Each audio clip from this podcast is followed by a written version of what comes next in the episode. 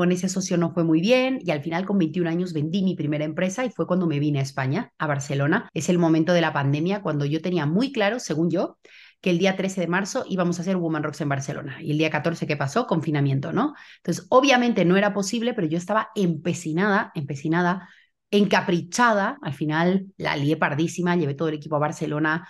Obviamente empezó a haber confinamientos, me acuerdo en Igualada, en Madrid, no sé qué, no sé cuánto y tuve que volver todo atrás, llorando, perdiendo dinero. Yo quería estudiar arquitectura como mi padre, mi padre es arquitecto, pero él no me veía, ¿no? Y creo que aquí hay un dato muy importante que es que los padres tienen que saber ver las habilidades que tienen los hijos. Eh, el mío supo ver que lo mío era el business, que lo mío era el negocio, 100%. ¿Cómo te da la vida para tener tres negocios que lo están petando los tres? Bienvenido al podcast Historias de Emprendedores, creado por Empiésalo. Cada semana te traigo la historia de un emprendedor para que te sirva como inspiración para empezar. Antes de charlar con el invitado de hoy, quería recordarte que este episodio está patrocinado por la comunidad Empiézalo.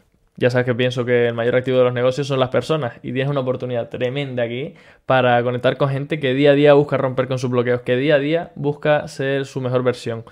Dinámicas diarias, actividades extra, bueno, y todo esto mm, completamente gratuito, por lo menos por ahora. Tienes en las notas del episodio un enlace para que te unas directamente y si finalmente decides unirte, cuando lo hagas, cuéntanos quién eres y a qué te dedicas. Bueno, venga, vamos con la charla de hoy.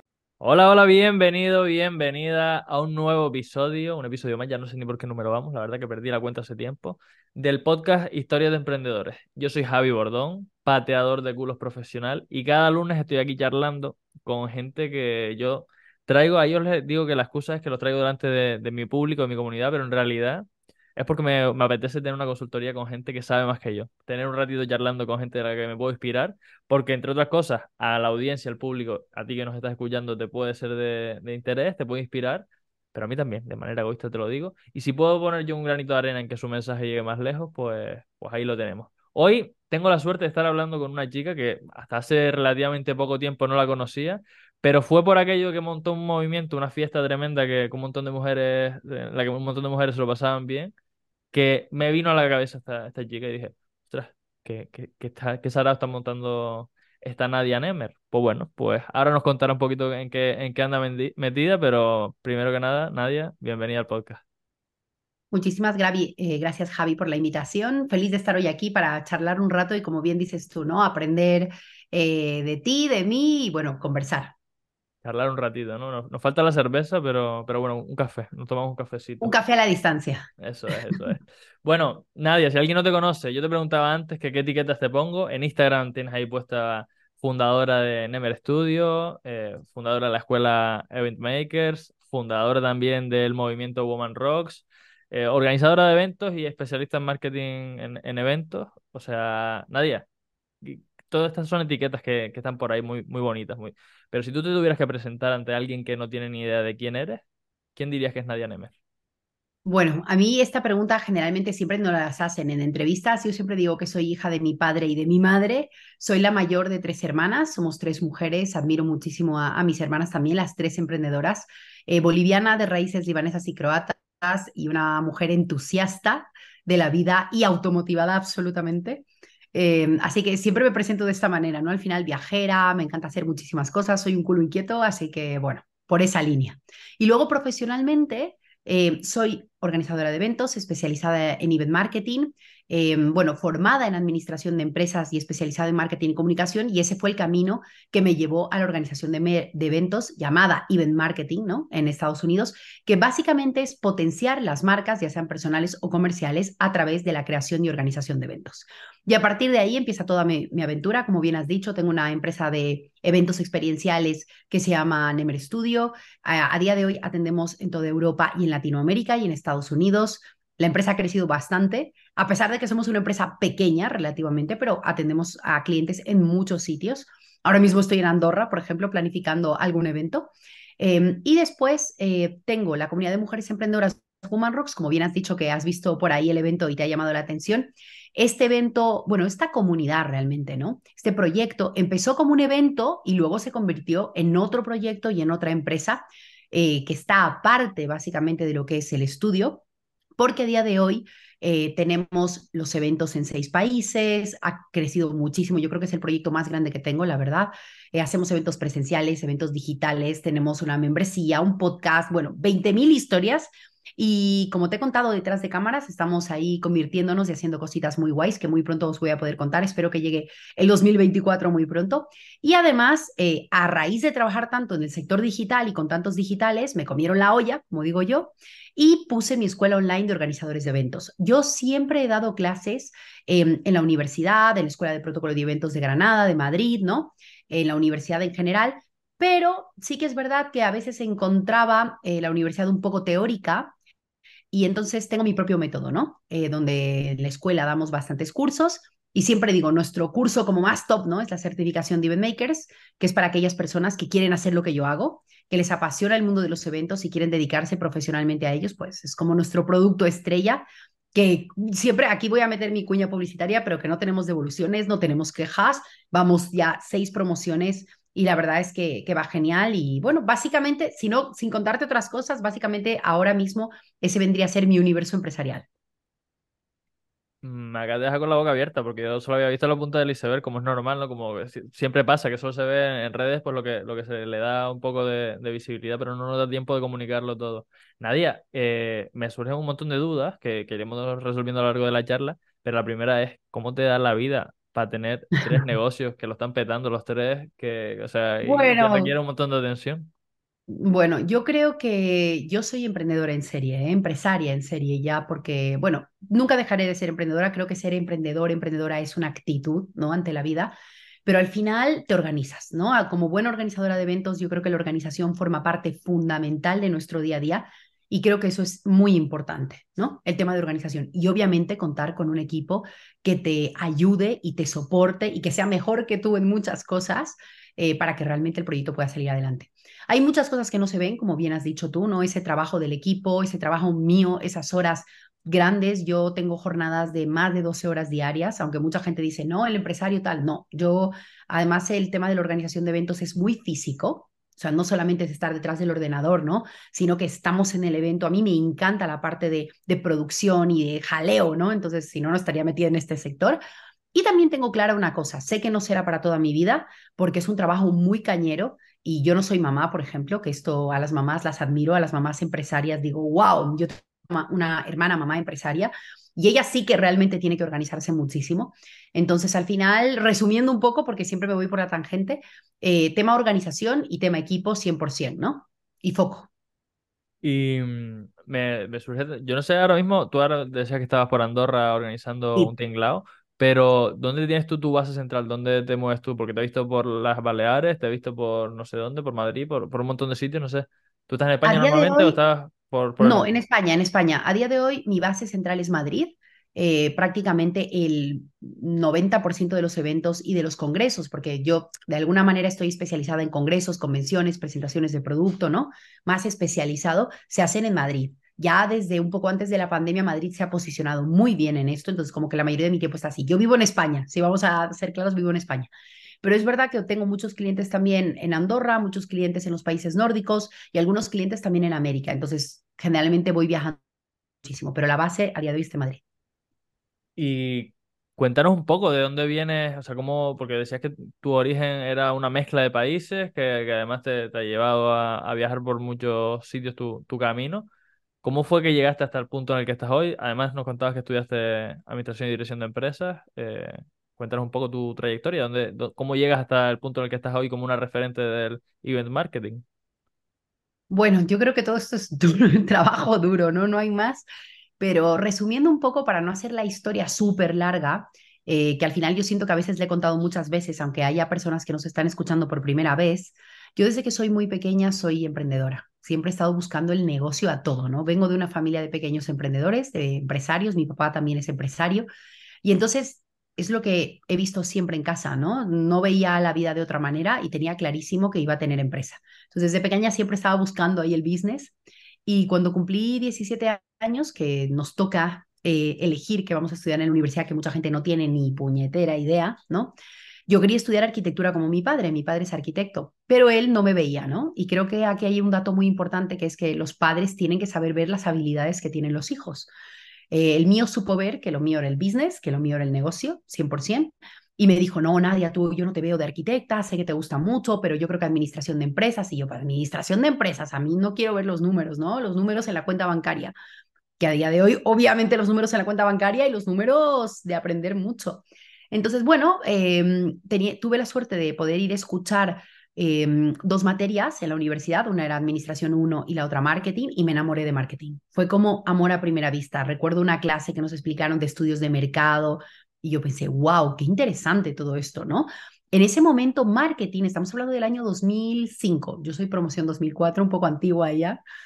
El año 2005, eh, que fue cuando empecé la universidad, recuerdo que, que, claro, marketing no era una licenciatura y en Latinoamérica además estamos como muy obcecados con la titulitis a muerte y ser licenciado, ¿no?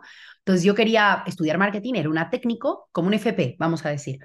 Y mi padre no quería, me dijo, no, tienes que estudiar una carrera porque esto no está bien valorado, no sé qué. Bueno, en fin, que decidí estudiar administración de empresas, pero yo ya tenía muy claro desde el día que entré a administración que mi especialidad iba a ser en marketing. O sea, sabía. O sea, que si había decidido esa carrera iba a ser por eso, ¿no? Y fue tal cual, ¿eh? Terminé la carrera muy rápido, siempre he sido muy chapis, como dicen, ¿no? Un poco nerd, como decimos en Latinoamérica, eh, muy estudiosa, la verdad, desde el colegio. Eh, que aunque, oye, y aquí un paréntesis importante, yo me acuerdo que mi padre me decía que los que éramos más estudiosos era a los que mejores a veces les va en la vida, ¿no? No quiere decir que sean los mejores, pero es verdad que a día de hoy yo veo mi, mi círculo, ¿no? Y los que más estudiaban, a los que tal, están bastante bien posicionados porque al final eran gente que se esforzaba, ¿no? Que se lo curraba. Y, es interesante también un poco hacer un análisis así paralelo. Bueno, en fin, que estudié administración de empresas em, y cuando salí eh, hice una especialidad primero en, Argentina de marketing y comunicación, era como algo tipo llamado diplomado allí, que no llega a ser un máster como tal. Y luego ya eh, me vine a España a, em, hacer mi especialidad de marketing y comunicación. En medio de todo eso, durante la universidad, emprendí mi primer emprendimiento serio, mi, primera, mi primer negocio, que fue una revista que hacía yo, yo era la todóloga, siempre lo cuento, yo imprimía, yo dibujaba, yo vendía, yo era absolutamente todo, em, y me iba bastante bien. Y a raíz de eso, un amigo mío me contactó para tener otra revista turística, eh, donde ya éramos un equipo de cuatro personas y digamos que llevaba equipo, entre comillas, Em, y ya iba bastante bien. Lo que pasa es que con ese socio no fue muy bien y al final con 21 años vendí mi primera empresa y fue cuando me vine a España, a Barcelona, a, empezar de cero, ¿no? Em, en ese aspecto siempre tengo que decir que yo le agradezco a la Nadia del pasado, a esa Nadia de 21 años, por haberse arriesgado, por haber em, creído en sus sueños, ¿no? Por haber creído en sus sueños y haber dicho, venga, ve, te coges el vuelo y te vas, ¿no? Eh, es verdad que mis papás son de origen mediterráneo, mis padres, y por lo tanto tenía muchas ganas de vivir en Barcelona en ese momento. Y me vine a España, vine a España a estudiar y una cosa llevó a la otra. Y, y, bueno, terminé en Galicia porque en ese momento había crisis inmobiliaria tremenda en España, el año 2008. Yo tenía que trabajar y estudiar entre comillas. Bueno, pues no había trabajo. Había mucha gente con dos másteres en ese momento que trabajaban de camareros sin desmerecer para nada la profesión pero al final es gente que tú estás esperando que tenga un superpuestazo y no había, mucha gente se iba de España, mucha fuga de cerebros, ¿no? Al final. Y mm, recuerdo que mm, me fui a vivir al norte de España, Santiago de Compostela, eh, porque era mucho más barato, ciudad estudiantil. Terminé allí el máster y la, la universidad me dio la oportunidad de poder trabajar en la universidad durante un tiempo. Estuve un tiempo en la universidad y luego ya como que eso no era para mí, todo el tema universitario. Me encanta dar clase, pero trabajar dentro de la universidad no es una opción. Yo soy de campo, ¿no? Me encanta la calle. Y, y empecé a trabajar en una multinacional de cervezas allí, en la parte de marketing, donde hacíamos todo. Y ahí entré en el mundo de los eventos. Aunque con las revistas, ese primer emprendimiento que he contado, eh, hacíamos muchos eventos para dar a conocer las revistas, en esta marca de cerveza se hacían muchos conciertos, se patrocinaban muchos eventos y las de marketing teníamos que hacerlo absolutamente todo, como siempre, a marketing nos toca toda la mierda, yo siempre lo digo. Y aprendí mucho y me di cuenta que era muy importante la parte de eventos como estrategia de marketing. Y luego ya años más tarde, cuando terminé en, la que ha sido mi gran escuela, como digo yo, eh, que ha sido IKEA, yo trabajé como responsable de marketing, comunicación y experience en IKEA durante casi seis años, eh, llevando Baleares, Canarias y Caribe. Eh, la marca, ¿no? yo siempre digo esta marca sueca que es tan interesante, Em, tenía una estrategia de event marketing, que fue la primera vez que yo escuché ese término, ¿no? Y es que básicamente los eventos forman parte de su estrategia para vender. O sea, siempre hay talleres, si vas por IKEA, ¿no? Talleres para acomodar tu armario, talleres para saber tender tu cama, talleres para usar rayadores. Es que te ríes, ¿no? Pero mm, al final todo el mundo decía, la chica los rayadores, porque hacíamos talleres para rayar cosas, o sea, era una cosa para vender rayadores. Entonces, toda esa estrategia comercial de venta siempre está apoyada por eventos. Y a mí me sorprendió mucho que una multinacional que he estudiado en la universidad, porque IKEA es una marca que se estudia a niveles de marketing muy potente, yo en el máster también la estudié, em, el poder ver de cerca cómo desde la casa madre se trabajaba estas cosas, me hizo pensar que podría sentar mi estrategia en eso. Entonces, siempre había, eh, de alguna manera, me encantaba la parte de eventos, entonces siempre hacemos esto, yo siempre añadía eventos, ¿no? Así como todo el mundo, oye, hay que hacer redes sociales, hay que tener base de datos, y yo, hay que tener evento, ¿no? Siempre lo pensaba, ¿no? Como una parte más.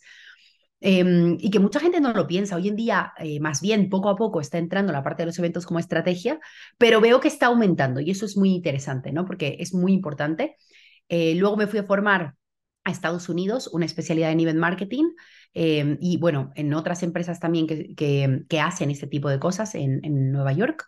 Y luego ya traje la idea a España, ¿no? Ahí fue cuando después de seis años decidí lanzarme por mi cuenta. Yo digo despedir a mi jefe, pero creo que está un poco pasado de moda ya decir esto. Eh, decidí lanzarme por mi cuenta y, hacer un primer evento, que era un evento de marketing que hice en Mallorca el año 2017 y que lo petó, y no me da vergüenza decirlo porque fue literal, y utilicé todas esas herramientas que había aprendido a lo largo de mi vida, por así decirlo, ¿no? Y en IKEA, obviamente, mi gran escuela, en esos cursos que he hecho, en todas esas formaciones, puse todo mi conocimiento y ahí empezó eh, todo eso, ¿no? En enero de 2017 eh, hice este evento, funcionó muy bien y las empresas ya me empezaron a llamar. Decidí abrir la empresa de eventos justamente ese año, el 2017. A la vez yo quería hacer como un proyecto propio. Me sentía muy sola como emprendedora porque al final yo trabajo desde el estudio en casa, entonces no tenía otras amigas empresarias, por así decirlo. Entonces me apetecía muchísimo conocer otras chicas y dije, ¿qué sé hacer yo? Eventos. ¿Qué vamos a hacer? Un evento para mujeres. ¿Qué nos mola el rock? ¿Qué se va a llamar? Woman Rocks. Literal. O sea, no pensé, tampoco me maté comiéndome la olla. Lancé un evento, funcionó muy bien. Y así hasta el día de hoy, ¿no? O sea, eh, el evento de Woman Rocks fue creciendo. Obviamente ha habido mucho camino ahí recorrido, eh, muchos cambios, adaptarse al mercado, escuchar, muy importante. Lo mismo que con la empresa de, con la agencia de eventos. Y la Escuela de Event Makers nace el 2019 a raíz de trabajar con tanto emprendedor digital, he trabajado con muchos youtubers, con empresas de cripto, de trading, con escuelas de cualquier tipo que te puedes imaginar, eh, haciendo eventos para sus comunidades y para sus escuelas. Y como te digo, me comieron la olla, me dijeron, lanza tu producto online, no sé qué, no sé cuánto, y me lancé el 2019. No representa una parte gigante de mi facturación, pero sí que es verdad que ha sido importante, sobre todo los años de la pandemia, el 2020 y 2021, que hicieron que mi empresa no tuviera pérdidas, muy importante. Em, pero bueno, hemos mantenido ¿no? esa parte presencial y digital un poco a la par, que es muy jodido, porque el digital es súper cambiante. Aquí todos los que sois digitales y nos estáis viendo o escuchando lo sabéis. Y el presencial requiere mucho esfuerzo físico, ¿no? Entonces, bueno, vamos así. Eh, año 2023, nuestro mejor año a nivel facturación eh, con todo, la verdad. Eh, muy contenta y con muchos cambios, como te he contado también para 2024. Así que ese es el resumen absoluto un poco de, todo lo que es mi historia y de cómo he llegado hasta donde estoy.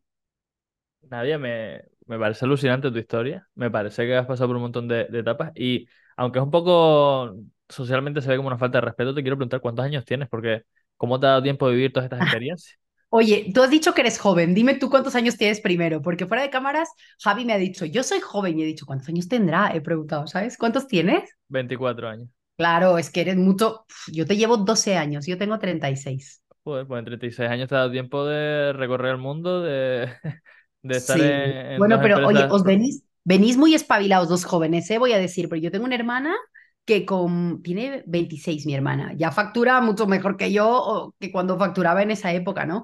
Yo creo que el digital ha permitido que hoy en día eh, la generación más joven ya no solo pueda ganar mucho dinero, ¿no? Sino que pueda trabajar desde donde quiera, tener muchísima más libertad, que existan muchas profesiones nuevas que para mí recién empezó, o sea, empezó cuando yo estaba saliendo de la universidad, ¿no? Recién apareció Facebook cuando yo estaba en la universidad. Yo recuerdo cuando hice mi proyecto de grado de la universidad, eh, que era un proyecto de venta de un producto, obviamente de marketing, y yo puse que lo venderíamos también a través de Facebook, o sea, lo promocionaríamos. Y el profesor, el catedrático, me dijo, ¿pero qué es eso de Facebook? Y yo, una red social, y se me rió.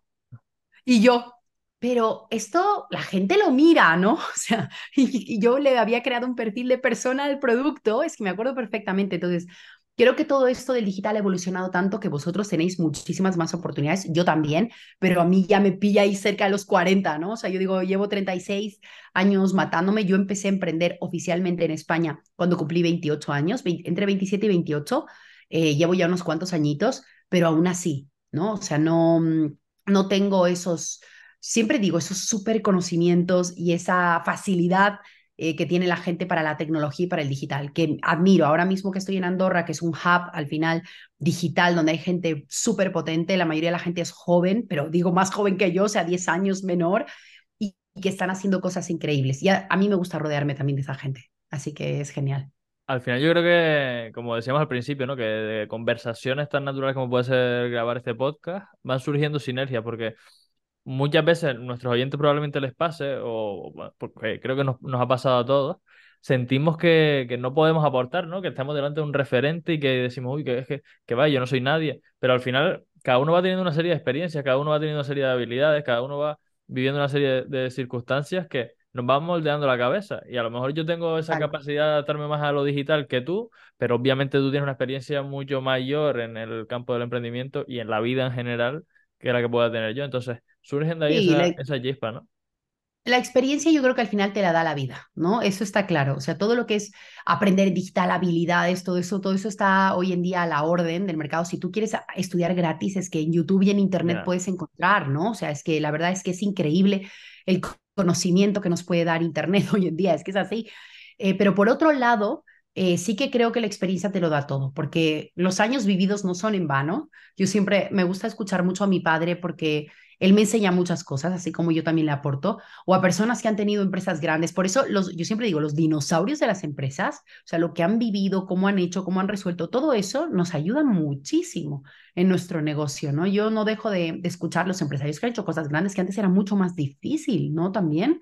O sea, hoy en día con un ordenador desde tu casa es que puedes estudiar cualquier cosa y dedicarte a trabajar, es que antes no era así.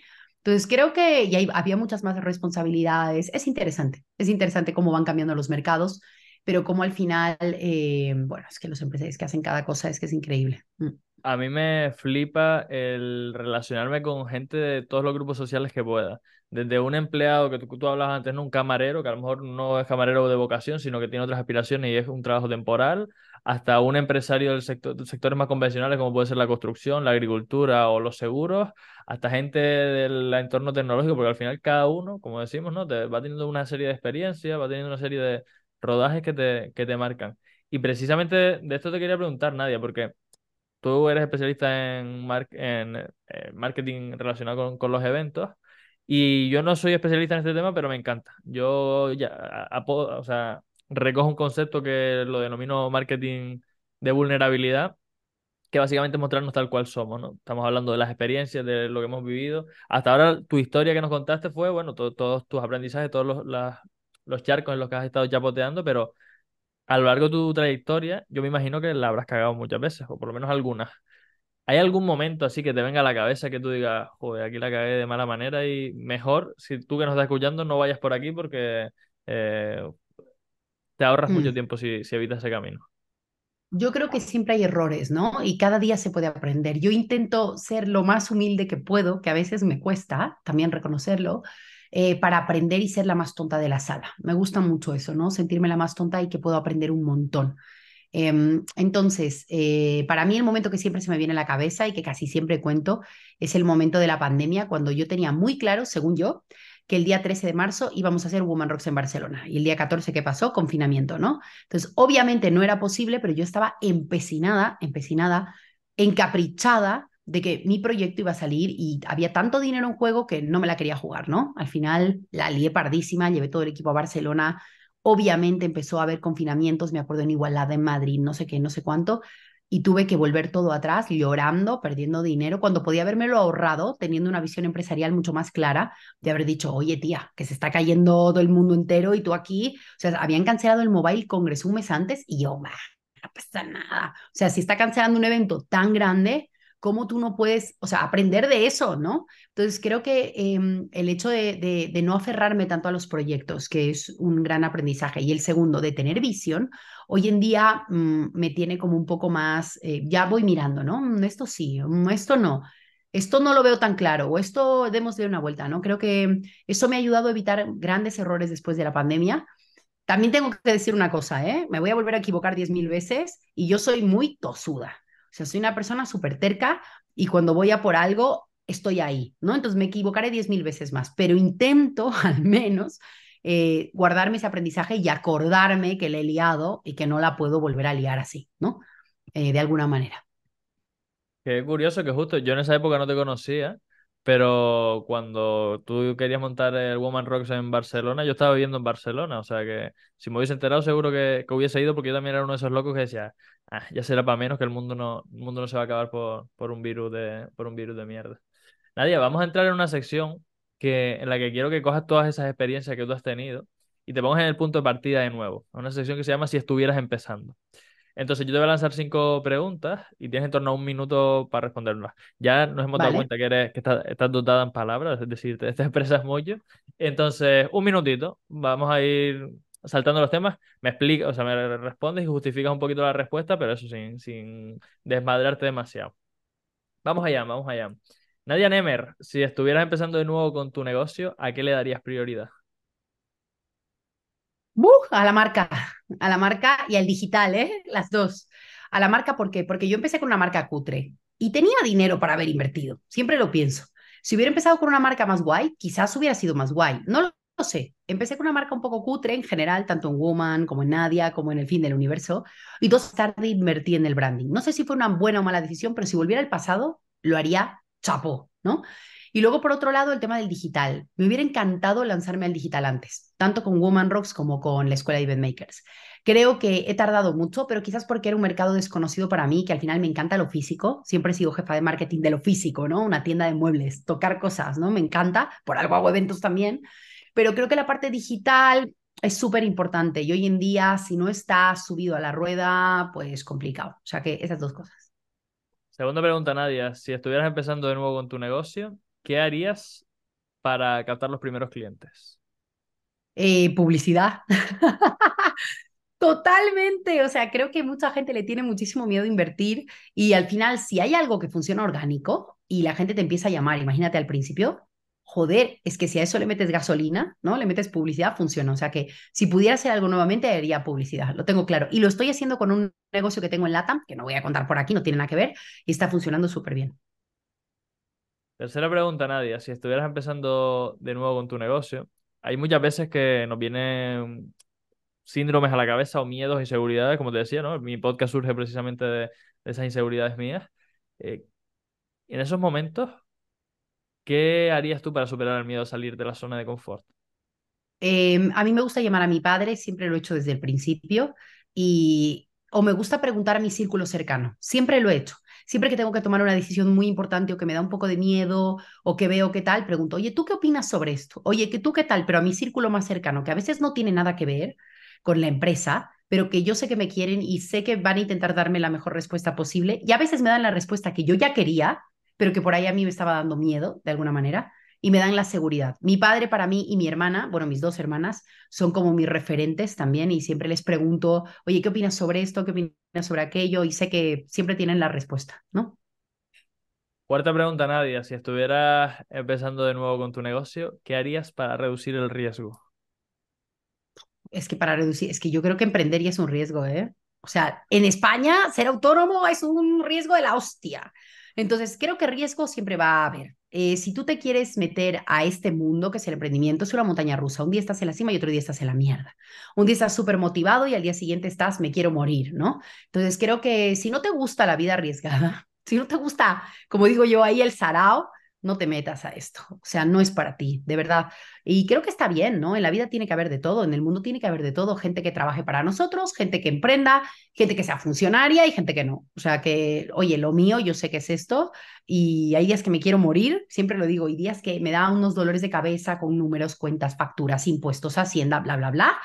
Eh, pero al final del día vale la pena, ¿no? La balanza pesa más, así este lado bueno y, y así estamos. O sea, ¿qué riesgo? Vamos, ninguno.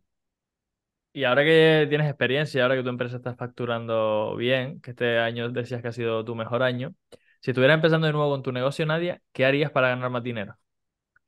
Para ganar más dinero, mm, yo creo que invertir en las cosas que me han funcionado a día de hoy. O sea, si tuviera todo el conocimiento que tengo a día de hoy y volviese a empezar, que es lo que estoy haciendo, como he dicho, en un negocio que estoy trabajando en LATAM con mi hermana, eh, he puesto, claro, al final es lo que has dicho, toda la experiencia te la da el haber tenido todo eso. Mi hermana, oye, teníamos una conversación al teléfono y me decía, tú eres la que sabe. Y le digo, no soy la que sé. Lo que pasa es que yo tengo empresas hace ya seis, siete años. Entonces, obviamente yo ya he pasado por este camino y sé qué nos puede ayudar y qué nos puede perjudicar. Tú estás aprendiendo pero ya verás que tú también te vas a convertir en una empresaria, ¿sabes? Entonces creo que al final hay que aplicar y aprender de esos errores o de esas cosas que nos han pasado al final eh, y aplicar en esas cosas nuevas que vamos a hacer, ¿no? Yo si me, me pudiese llevar todo el conocimiento, sí o sí aplicaría lo que he dicho, por ejemplo, publicidad, hacer una buena marca, empezar bien. O sea, si tienes la oportunidad, que hoy en día los recursos son mínimos, si vas a montar algo que no necesitas, bueno, lo mío, por ejemplo, con mi hermana es una clínica de fertilidad, eso es mucho dinero. Pero si vas a montar, yo qué sé, tu negocio de, me invento, copywriting, o como yo empecé mi negocio de organización de eventos, la inversión máxima eran 2.000 euros realmente, ¿sabes? Y a veces yo pienso, si no inviertes con un fondo de emergencia para ti o tal, y te estás lanzando a la piscina sin agua, vamos jodidos, ¿no? Entonces tienes que tener ese mínimo para hacerlo bien. Yo creo que al final las cosas, y esto es lo que aprenden en el tiempo, o se hacen bien o no se hacen. Hay que hacer un mínimo viable, pero un mínimo viable que esté bien no cualquier cosa, ¿no? Entonces creo que me aplicaría un poco esos principios, la verdad. Nadia, vamos a meternos ahora un poquito de lleno en tu área de especialidad, el event marketing. En resumidas cuentas, ¿en qué consiste el, el event marketing? Básicamente es posicionar las marcas, ya sean personales o comerciales, a través de la organización de eventos, ¿no? ¿Esto qué quiere decir? Que dentro de tu estrategia de marketing, seas una marca personal o una marca comercial, o sea, seas IKEA o seas Nadia Nemer, por así decirlo, tienes que tener un evento o eventos o workshops o talleres o lo que te dé la gana en formato evento para que tu marca se posicione. ¿Por qué? Y es importante decir por qué. Porque al final es la estrategia de comunicación más poderosa que existe. Obviamente yo he venido a vender mi libro y por lo tanto voy a hablar de esto. ¿Qué significa esto? Un evento te da contenido, muchísimo. Puedes grabar, hoy en día que estamos en la época digital de YouTube, TikTok, Reels, el fin del universo, te da para grabar un montón de cosas. Eh, para grabar testimonios, para tener a tus clientes más cerca, para vender, porque hoy en día se hacen muchísimos eventos de venta on stage, eh, para hacer eventos de venta, para hacer eventos de fidelización. O sea, es una estrategia increíble que lo tiene absolutamente todo para posicionarte mucho más y darte una visibilidad extrema que no tiene ninguna otra estrategia. Voy a aprovechar que te tengo delante, Nadia, y mm, preguntarte, porque yo estoy empezando a organizar pequeños saraitos, o sea, cada vez que voy de viaje, pues hablo con un par de clientes y un par de entidades en los sitios en los que estoy y organizo una especie de desayuno para, hacer, para aquello de hacer networking, ¿no? Que es súper valioso de los eventos, por aquello también de, dar un poco de visibilidad a mi trabajo y, generar sinergias entre todos. Y para la gente que nos esté escuchando, ya acaba de, acaban de recibir todos los beneficios de, que tú comentas de organizar un evento, pero ¿Qué hay que tener en cuenta para organizar un evento? ¿Cuáles son los pilares básicos que tú digas? Mira, tener un, espacio guapo es importante, eh, tener unas caletas es importante y llenarlo es importante, pero yo creo que esos son tres pilares que para mí son básicos, que soy un ignorante del tema, pero para ti que llevas un montón de experiencia en este campo, ¿qué crees que son los imprescindibles a, tener presente cuando se va a organizar un evento para una marca? Bueno, lo primero, presupuesto. O sea, la gente, yo ya voy un poco al grano porque creo que mucha gente se come la olla con esto. Presupuesto. ¿Qué vas a hacer? ¿Un evento digital? ¿Un taller de 10 personas? ¿Un workshop? ¿Un evento de 100? ¿Un evento de 500? ¿Un evento de 1000? Lo primero y tener muy claro cuánto te va a costar. Yo creo que esto es importantísimo, ¿no? Lo segundo, ¿para qué lo vas a hacer? ¿Cuál es el objetivo de ese evento? Ah, no, es que he pensado que voy a vender. No, objetivos muy claros. Quiero posicionar mi marca. Quiero vender este producto quiero generar contenido, quiero, ¿no? Yo creo que es muy importante saber para qué lo estamos haciendo, porque a raíz de eso, o va a ser una inversión, o no sé qué estás pensando si vas a ganar dinero con tu primer evento, ¿no? Creo que es muy importante esto también. Y por último, eh, yo considero importante, y no lo digo porque, bueno, sí, sí que lo digo porque soy yo, yo contaría con un profesional, hagas lo que hagas, sea pequeño o sea grande. Si no puedes contratar un profesional de organización, de eventos, oye, hazte un curso, que hay cursos de 47 euros en mi escuela y en el mercado en general, ¿no? Hazte un curso para aprender cómo se hace. Eh, si puedes pagar un profesional, págale al profesional. Si no puedes pagarle todo, haz una consultoría. Yo eh, creo que al final los profesionales de cada área están hechos para cortarnos el camino y es importantísimo esto, ¿no? Oye, yo cuando quiero hacer eh, publicidad no la hago yo, yo contrato a un experto porque es que si no la voy a liar parda, ¿no? Entonces, creo que es muy importante tener esto. Oye, y cuando no podía contratar a ese experto, me he hecho un curso para aprender cómo se hace ads, ¿no? Entonces, creo que es vital, de alguna manera, formarse o informarse sobre esto para que luego no pierdas tu dinero, básicamente. Yo me relaciono también con un montón de gente que, organiza eventos. Muchos me han dicho, eh, no, aquello de los eventos, eh, el evento como tal es una sablada de dinero. Es decir, se te da un montón de dinero. Sí que es verdad que lo recuperas por ese posicionamiento, por esa marca y por esas ventas en el futuro, pero que con las entradas no se recupera ni de broma. ¿Tú has montado eventos en los cuales el evento ya en sí sea un producto rentable o va más bien la rentabilidad con productos eh, posteriores? Eh, no, yo hay eventos que son rentables, pero con el tiempo, ¿no? Es que claro, depende del tipo de evento que vayas a hacer. Es que esto es la hostia. A mí me encantan los clientes y lo voy a decir muy claro, que vienen, quiero montar un evento, pero no quiero perder dinero. Claro, la hostia te jode. Entonces, a ver, ¿qué es lo que quieres montar? Para empezar, hay que hacer un mínimo de inversión, sobre todo si va a ser un evento presencial, una sala. Vamos a ponernos en un Woman Rocks, que a mí me encanta contar este formato. Yo empecé este evento poniendo yo de mi bolsillo el dinero. Conseguí patrocinadores, colaboradores, porque es verdad que yo ya iba, eh, iba metida en el mundo de los eventos, pero al final a mí me costó el primer evento. Quiero decir, para mí fue una inversión, para alguien hubiera sido un gasto, pero yo tuve que poner dinero y no sé, me no sé si eran 3.000 euros, pero bueno, que los puse de mi bolsillo, vamos. O sea, que no me gané un duro ni de las entradas ni de los patrocinadores. Pero luego, al cambio de los años, que ya llevamos siete años, obviamente he ganado dinero, es súper rentable, pero, pero a ver, o sea, hay veces que pierdes, hay veces que ganas, hay que ver el objetivo del evento de mi, mi venta, o sea, los eventos no son para ganar dinero. Generalmente gano, pero no es mi objetivo. Mi objetivo es promover la comunidad. Yo tengo otros productos que vendemos, ¿no? La membresía, el podcast está rentabilizado, hacemos co-branding con marcas. El dinero sale también de otro lado. Entonces depende cómo lo hagas tú. Si tú quieres hacer un evento, imagínate un taller de una formación que vas a dar, obviamente te tiene que salir rentable, ¿no? ¿En cuánto vas a vender tu evento? Imagínate, no sé, un taller de organización de eventos, yo lo vendo en 500 euros. Oye, necesito por ahí 10 personas para cubrir la sala, la comida y ganar un poco de dinero.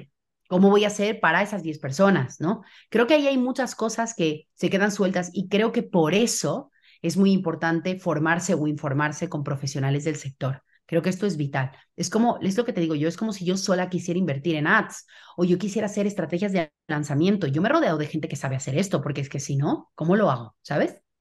Total. Lo que hablábamos desde el principio, ¿no? Que al final la, la experiencia marca mucha diferencia y entonces si no la tienes tú, tienes que pagarla. O acercándote y generando sinergias con, con personas que la tengan o directamente contratando a esos profesionales o, o formándote. Y yo creo que es mucho más fácil, porque hacer un evento, perdona que te corte, Javi, hacer un evento es un tostón. O sea, yo siempre digo, tengo la profesión que nadie quiere, de verdad. O sea, hay muchos que queremos porque somos cañeros, pero es una profesión que es heavy. O sea, estás ahí como loco, hay que organizar miles de Es un poco parecida a Project Manager, pero en plan como loca, ¿no? A mí me encanta, por eso me pagan. Entonces, creo que em, es un buen mercado, es muy rentable, siempre lo digo, es muy rentable, em, pero vamos, que exige, tiene sus cositas. Tiene sus Te ahora sí ya tienen sus follones. Bueno, pero al fin y al cabo, a mí me gusta definir eso, el, emprendimiento como un modo de vida en el cual nos dedicamos a solucionar problemas de la gente. Y entonces tú te dedicas a, eso, básicamente, a solucionar problemas de la gente y que venda más. Nadie, llegamos al, al final del, del, podcast. Ahora hay como dos mini secciones. Una en la que yo intento hacer una labor social y también meterle un poquito de salseo a, a la conversación. Eh, y básicamente es una sección en la que hablamos de, de pasta, de dinero, porque me, es un tema que está en el día a día de todos y por desgracia en general en la sociedad es un poco tabú. Yo no sé cómo será para ti este tema, si es tabú, si no, pero para naturalizarlo, yo lo que hago es que a mis invitados les pregunto que cuánto facturan con, sus empresas. Y en tu caso, Nadia, ¿cuánto facturas con tus empresas? Yo creo que la facturación no tiene nada que ver, ¿no? Con el tema este. a veces la gente como que piensa que vamos a volumen. Eh, yo mi empresa factura cerca del millón de euros, más o menos, al año. ¿Qué significa esto? Em, parece que me va de puta madre, ojalá todo ese millón fuera mi bolsillo, siempre lo he dicho, ¿eh? ojalá. Pero no es así, porque en la empresa de eventos, por ejemplo, tenemos muchos costes fuertes. Tener en cuenta que nosotros facturamos todo, o sea, audiovisuales, salas, tal. Entonces, realmente mi ganancia depende un poco la época, es entre un 20 y un 30% que está muy bien, ¿eh? Para el tipo de empresa que yo tengo. Lo que quiero decir es que para mí personalmente, y me gusta dar este número, porque claro, sobre todo en el digital, factura 20 cifras, factura 10.000 cifras, ¿no? No es lo mismo tener un negocio digital que facture, yo qué sé, un millón de euros y que tu margen sea un 90%, que un negocio como el mío, que al final es un poco más presencial, donde nuestro margen es de un 20, de un 30, que para hacer servicio está muy bien. Entonces, para mí, yo siempre lo he dicho, que yo tenga un margen del 30% anual es brutal. Eh, lo digo claramente después de pagar impuestos, después de pagarme a mí mi sueldo, después de pagar a los empleados, después de pagar todo lo que tengo que pagar, ¿no? Estamos hablando de un margen real que queda en la empresa, eh, que para mí es muy importante. El tema de la facturación yo creo que está muy, no sé, como un poco X para mí, la verdad.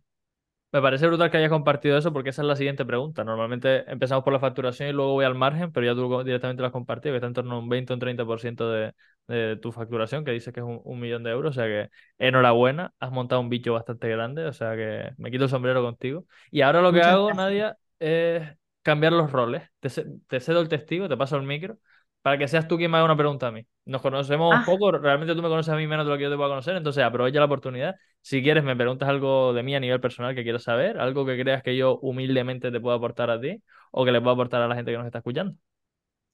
Javi, te vamos a preguntar, ¿cuál es el aprendizaje más grande que has tenido en todos estos años eh, emprendiendo? Pues pues han sido muchos, ¿no? Han sido muchos porque ha sido un, camino, llevo también unos seis años emprendiendo distintos proyectos. Mm, con esta marca empiezo también los, últimos dos años y medio, tres aproximadamente.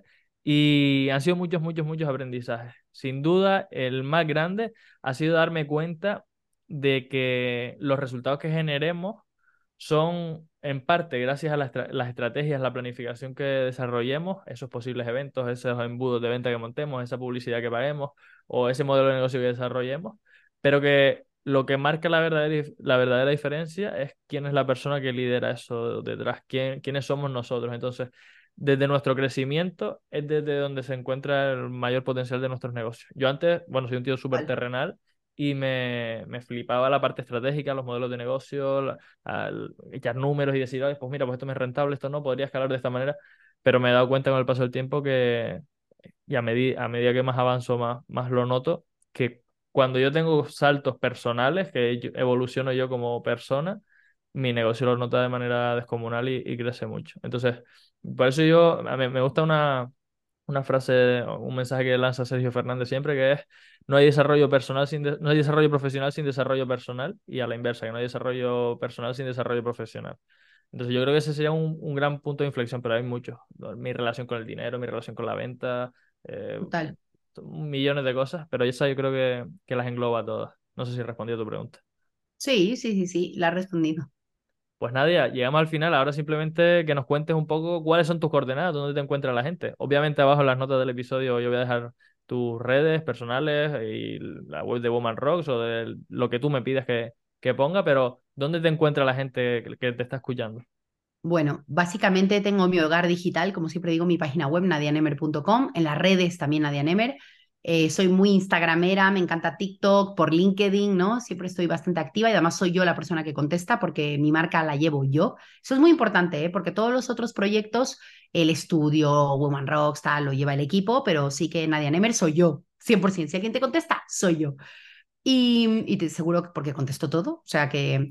Y luego, además, eh, estoy creando el proyecto de YouTube, estoy muy contenta, tengo mis primeros 500 seguidores, pero es, es em, bueno, 501 hoy me hace mucha ilusión porque me encanta crear contenido de lo que me apasiona y creo que el tema eventos y emprendimiento da mucho que hablar, así que voy a hacer un canal muy potente. A día de hoy tengo algunos videoblogs contando un poco mi vida como organizadora de eventos, que es muy guay. Así que si os interesa y os gusta el tema del vídeo y sois un poco youtubers ahí adictos, pues también os invito al canal de YouTube porque es lo que estoy intentando como darle más visibilidad y que me apetece mucho en este momento. Pues nadie, este podcast se va a publicar en Spotify, Evox, Apple Podcast, todas las plataformas, pero también en YouTube. Así que si quieres lo que hago es que pongo tu Instagram y tu YouTube para que la gente pueda ir directa.